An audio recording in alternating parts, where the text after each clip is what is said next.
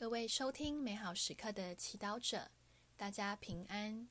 今天是二月十二号，星期一。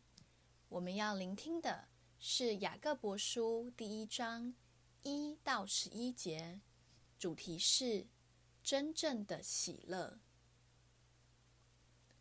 天主及主耶稣基督的仆人雅各伯，祝散居的十二支派安好。我的弟兄们。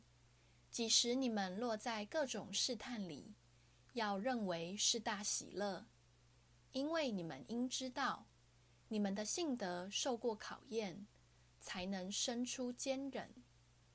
但这坚忍又必须有完美的实行，好使你们既成全而又完备，毫无缺欠。你们中谁若缺乏智慧，就该向那慷慨施恩于众人而从不折赐的天主祈求，天主必赐给他。不过，祈求时要有信心，绝不可怀疑，因为怀疑的人就像海里的波涛，被风吹动，翻腾不已。这样的人，不要妄想从主那里得到什么。三心两意的人，在他一切的行径上，异变无定。贫贱的弟兄要因高升而夸耀，富有的却要因自卑而夸耀，因为他要过去，如同草上的花一样。太阳一出来，带着热风，将草晒枯，它的花便凋谢了，它的美丽也消失了。富有的人在自己的行为上也要这样衰落。圣经小帮手，许多人寻求宗教信仰的理由是为趋吉避凶、平安顺遂或寄托心灵。雅各伯宗徒却期许跟随耶稣的人落在各种试探里，要认为是大喜乐。这喜乐从何而来呢？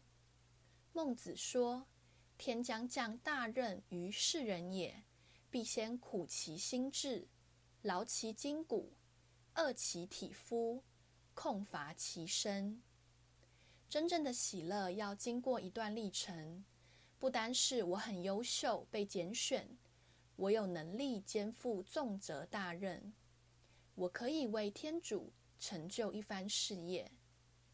这喜乐源于我们相信他爱的承诺，他绝不许你们受那超过你们能力的试探。天主如加给人试探，也必开一条出路，叫你们能够承担。格林多人前书第十章十三节。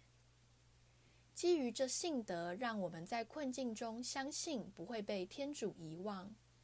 发觉自己还有爱的能力，罹癌后依旧可以鼓励他人，饥饿时仍愿分享最后一块面包，不足中慷慨资助更需要的小兄弟，痛失儿女时转而照顾其他孩子，这使我们既成全而又完备，毫无缺欠。